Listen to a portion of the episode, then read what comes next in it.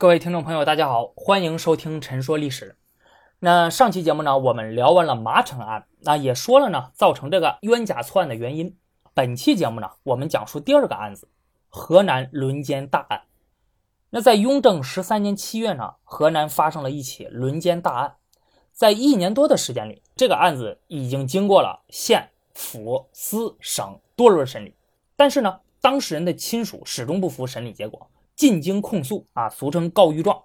那此时在位的已经是乾隆皇帝了。乾隆呢，他委派了刑部侍郎吴应芬、内阁学士伊尔敦为钦差大臣前往河南复审。那这两个人接手之后呢，经过审理，得出了与河南巡抚傅德不一样的审理结果。双方争执不下，还给皇帝上奏折啊，就互相弹劾对方审理错误。那这个到底是一个什么样的案子呢？根据河南巡抚傅德的结案报告中说。说这个河南呢，有一户郭姓人家，郭宗岩与郭元增啊叔侄二人在此居住。那叔叔郭宗岩住在东院，侄子郭元增呢住在西院。其中郭宗岩为了谋取钱财，经常放任自己的妻子刘氏啊与同乡的一些人通奸。那这个事儿呢就被侄子郭元增看到了啊，所以他就劝说叔叔婶婶不要再这样做了。而郭元增的妻子呢常氏那对郭宗岩夫妇进行了嘲讽。为此呢，郭宗元夫妇恼羞成怒，于是呢，叫了一批人。那趁着郭元增外出的时候呢，在雍正十三年七月初二的晚上，在西院把常氏轮奸了。随后呢，这些人又把常氏抱到了东院刘氏的床上，不但将常氏轮奸了，同时也把刘氏给轮奸了，就是这么个事儿。但是呢，刑部侍郎吴应芬还有内阁学士伊尔敦审理之后，他就认为，说这些歹徒呢，那确实是在西院把常氏轮奸了，这个没有错。不过呢，说后来这些歹徒把这个常氏呢抱到了东院刘氏的床上，而且还把刘氏给轮奸了，这个事儿压根儿就没有发生过。所以呢，他们一直不肯承认河南巡抚傅德的审理结果。那双方呢也就因为这个事儿争执不下。乾隆呢他自己也拿不定主意，所以就在乾隆元年十一月，那下旨让这个朝中啊很有威信的刑部尚书孙家淦亲赴河南审理此案。那孙家淦到河南之后呢？经过一系列的调查，发现无论是河南巡抚傅德的审理结果，还是作为钦差的刑部侍郎吴应芬、内阁学士伊尔敦的审理结果，都存在问题啊，疑点重重。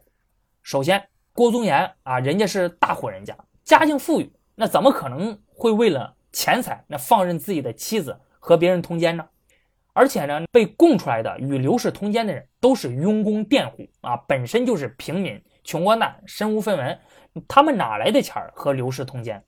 其次呢，郭宗岩的祖父曾经担任过知县，父亲兄长呢，那也都是进学的秀才，虽然在外教书，但是呢，一年半载也要回乡一次。他的岳父呢，也是监生，也就是说，可以在国家最高学府国子监读书的人。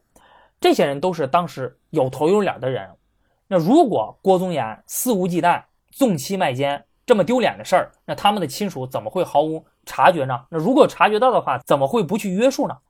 所以刘氏卖奸这个事儿，那恐怕不是真的。如果刘氏不曾卖奸的话，郭元增也就不可能因为这件事儿规劝叔叔婶婶。那他的妻子呢，常氏那也就不可能去嘲笑郭宗岩夫妇。既然前面这些情节都不存在的话，那郭宗岩夫妇那又怎么可能能干出纠集多人轮奸侄媳妇的事情来呢？孙家干呢，带着这些疑问翻阅了全部有关的案卷，他就发现这个案子在州衙门初审的时候呢，各方都没有郭宗言夫妇与他人卖奸的口供。直到半年之后，河南巡抚傅德曾经秘密审讯过郭元增，这个时候才有了说他叔叔郭宗言行为不检，为了获取钱财纵容妻子通奸的说法。随后审讯的官员根据巡抚所问的口供严刑逼供。那迫使其他的涉案人员也都承认了这件事儿。至于呢，其中郭宗岩夫妇带人将常氏抱至东院再行轮奸的这个事儿呢，那也不是郭元增和常氏第一开始控告的时候所有的，而是在这个案子开审了八个月之后加进去的。而且这个情节反复的更改啊，特别的混乱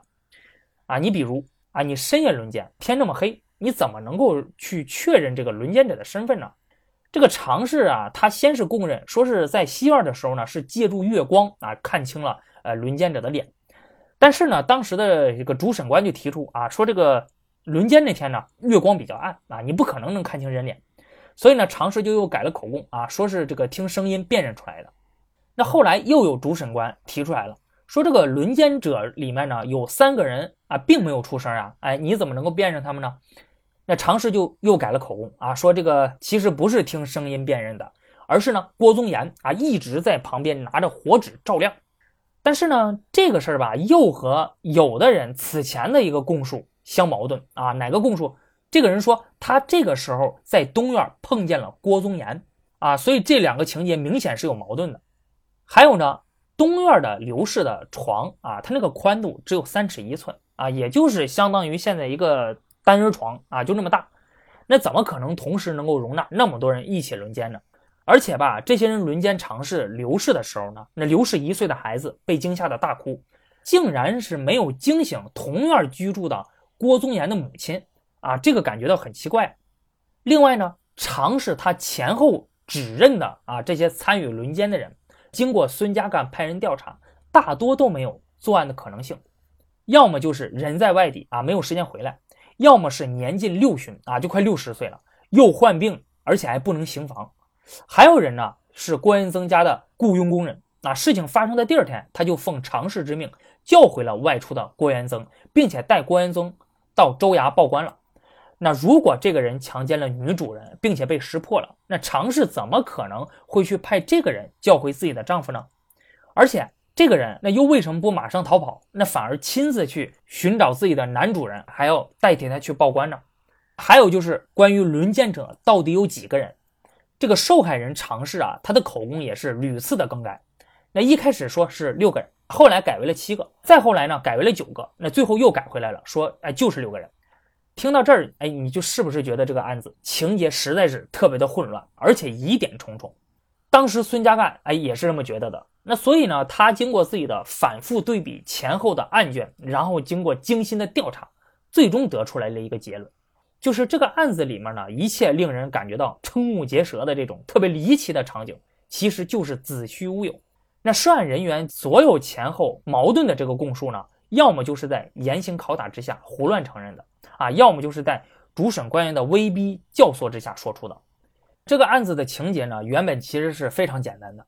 那在案发当夜呢，有几个强盗啊进入了郭元增的家里盗取财物。看到家里呢只有郭元增的妻子常氏啊一个人，所以就把他给轮奸了。当时的天太黑，那常氏又害怕紧张，因此呢不能够辨认强盗的面目。那后来常氏就报官了，但是河南地方官呢是没有能力擒拿这些盗贼的，所以呢就把盗贼入室抢劫的情节藏了起来，硬是把案件呢转移到了奸情上来。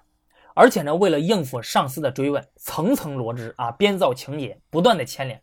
于是就出现了前面咱们说的那些疑点重重的案情，最终造成了十几名无辜者被严刑逼供，伤痕累累，其中有两个人还病死狱中了，其余人呢被定为了死罪。这个冤假错案之所以发生呢，那按照郑小游老师呢在清代的《案与刑》这本书里说的啊，其实就是地方官员会盗无良的结果。清代的地方司法系统呢，一直都存在着一个影响恶劣、人尽皆知，但是又无法解决的一个问题：会盗。会是隐晦的会，盗是强盗的盗。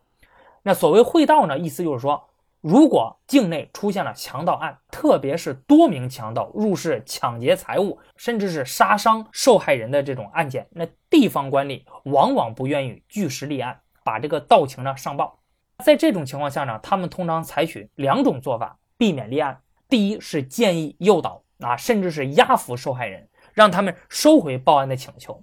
第二是会盗为窃，也就是说，如果呢这个受害人丢失的财物不多，也没有什么人员的伤亡，那就将这种明火执仗的入室抢劫啊，在案卷上改为偷偷摸摸的入室盗窃啊，以重作轻。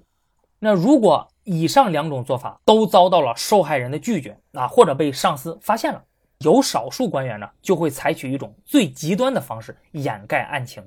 那就是把财物被盗、受害人伤亡的这个罪名蓄意栽赃给本非强盗的良民啊，特别是受害人的家庭成员，这就叫诬良啊，诬是诬陷的诬，良是善良的良，那冤假错案呢也由此产生。按照清代的法律，地方官如果会到无良的话，即当反坐。啊，也就是说，如果地方官会到无良了，一旦被发现的话，自己也会被以被诬陷者的罪名治罪。即使没有无良，只是单纯的将这个盗情隐秘不报啊，或者把这个抢劫呢说成是盗窃，一旦发现的话，那初审官也会被革职，永不续用。那此外，如果上司官员没能及时的发现初审官的以上的行为啊，也有不小的这种连带的责任。可以说，清代的法律对于这种情况的处理是非常的严厉了。哎，那么在如此严厉的处分下，那为什么会到无良的现象却屡禁不止呢？这个呢，就要说到清代官员的考核制度和地方财政制度了。那首先是清代官员的考核制度。那大家呢，但凡有过工作经历呢，啊，应该对这个 KPI 呀、OKR 啊不陌生。这个是衡量我们在公司表现的考核指标。那我们是否能够升职加薪，是否可以继续留在公司呢，都要看这些考核指标的完成度。那清代官员那也不例外啊，他们也有考核制度啊，也有这种 KPI、OKR。因为这些呢，决定了他们的前途啊。你比如说，是否能升官啊，是否会被降职啊，等等。根据清代的相关的规定呢，地方上如果发生强盗案，地方的大小文武官员又没能在一定期限内将盗贼抓获，那就有疏防之罪啊。疏防就是这个疏于防备的意思。这种情况是要被本省的督府弹劾的，最后由吏部给予处分。处分的轻重呢，是要根据盗情的严重程度、官员对此事的责任大小以及。盗贼被抓获的时间长短而定的。清朝自道光之后呢，盗案频发，那相关的规定也越来越严格。地方上一旦有盗案发生，那无论能否抓获，本省督府往往先会将这个相关的州县官员罢官啊，让他们限期破案，擒拿盗贼。如果最后抓不到的话，处分也比之前更重。那事实上呢，在当时的这种刑侦技术条件之下，抓获盗贼其实是非常困难的。州县官一旦要是将盗情呃立案上报的话，那十之七八是难逃疏防之罪的。那除了书房的处分呢？如果被捕的强盗啊在抓捕过程中被捕快虐待致死了，再把强盗押送到上级官府的路途中逃跑，哎，或者说是被同伙劫囚了，还有就是说，如果要是在这个关押在监狱的时候死亡了，或者说是越狱了，那么地方官呢也都有相应的处分。因此呢，在这种情况下，如果能够将案情隐匿不报啊，或者把抢劫改为盗窃，大事化小，小事化了，那这样的话，对于地方官保全官位可以说是最有利的。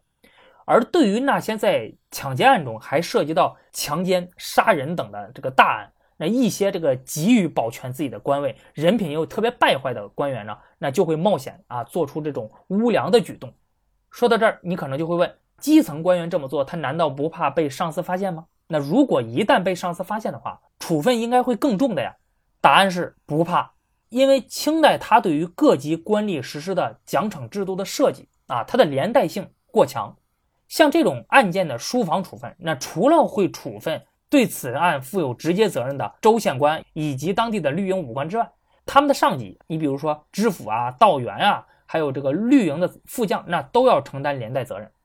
因此呢，基层官员的会道无良，即使被上司发觉，那上司也未必肯揭发啊。相反，还有可能会帮助你掩盖。那我相信清代他在设计这种连带制度的时候呢，他的本意希望督促这些上级的官员对下级官员进行监督，但是在实际的操作过程之中呢，却可能导致地方官内部上下遮掩，官官相护。关于官官相护啊，这里多说一句。那很多人呢，他对于官官相护的理解，一般就是认为，啊，是因为这个官员彼此之间收受了贿赂，有利益牵扯，所以才会官官相护，啊，但其实呢，并不完全都是这样子，啊，你看，像咱们刚才提到的这些贿道无良的案子，那上级官员很多时候其实就是因为怕被牵连，所以才主动维护下级官员的审判结果，还有呢，就是碍于人情，其实呢，在清代许多营私舞弊的大案里呢。真正收受贿赂的官员其实并不多，大多数都是碍于亲戚呀、同乡啊、科举同年呐，还有官场同僚等千丝万缕的这种人情关系啊，你不好拒绝，所以才会说帮个忙啊。很多时候其实只是个小忙而已。那中国呢是一个人情社会，自古如此。关于这一点，我相信大家应该会有很深的感受。呃，你平时你比方说这个你的亲戚朋友，还有你的同学同事，就找你帮个小忙啊，其实你很难主动拒绝的。那当时清代的许多的官员呢，很多时候其实就是碍于这种人情啊，就偶尔帮个小忙，哎，最后一不小心就酿成了这种营私舞弊的大案。那不一定是收受了贿赂，也不一定是说想从中获取什么呃更多的利益等等。现在话说回来，那另一个造成清代地方官员贿盗无良的原因呢，就是因为清代的地方财政制度。清代的财政收支，它采取的是量入为出的管理办法，由中央的户部。统一支配，那每一笔开支呢，都要严格的报销啊。就像咱们，你向公司报销的时候，哎，公司会给你要发票啊，要什么买单的明细等等等等，要求很严。如果缺一样的话，那么最终又有可能报销失败。那在乾隆以后呢，随着人口的不断激增，地方社会矛盾也日益复杂，地方上的刑事事件也越来越多。这个时候其实是需要有更多的财政支持的。但是此时呢，清朝的财政制度却比较僵化，没有办法为州县的刑事事务提供大量的开支，这个也就导致了地方政府的资金有限。而另一方面呢，清代刑事大案的审判程序十分的复杂，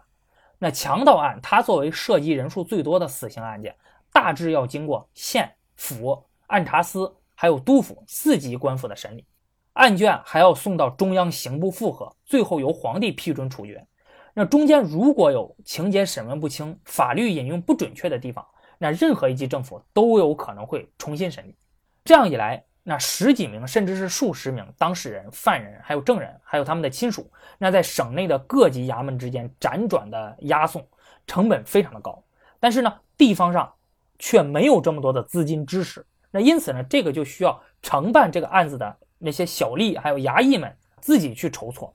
而这些小吏还有衙役呢，就借此肆无忌惮啊，营私舞弊。那像一些经验不足的官员呢，他就有可能会被这些小吏们玩弄于股掌之中。所以一些官员呢，他不想造成经费的亏空啊，或者不愿意受制于这些小吏还有衙役，让他们有营私舞弊的机会，往往就会有贿盗的行为啊，就是把案子压下去。而一些小吏衙役，那如果他们和这些大盗啊串通了，收受了大盗的贿赂，那。他在受官员委派这个办盗补案的时候呢，他是因为已经受了人家的好处了，所以他就会做出诬陷良民的举动啊，以便为这些盗贼们脱罪。对于贿盗无良这样十分恶劣的行为和所造成的这些冤假错案，朝廷和当时的许多的有识之士其实有着非常清晰的认识的，不是不知道它的存在，那也不是说不知道它存在的恶劣后果。所以朝廷呢，不断的对地方官进行说教告诫啊，并且通过以上至下的。制度设计在个案的层面进行纠错，那省内无法解决的呢，就由中央派钦差处理。但是这些办法那都是治标不治本的，治本之策呢，大家其实都知道，就是要彻底的改变当时的考核制度和财政制度。但是由于各种原因，那朝廷呢又没有办法去改变这些制度，所以呢，只能是采用刚才提到的这种治标的措施啊，就走一步算一步，直到清朝的灭亡。好，这个案子咱们就讲到这里。那下期节目呢，我将会给你讲述第三个案子。咱们下期再见。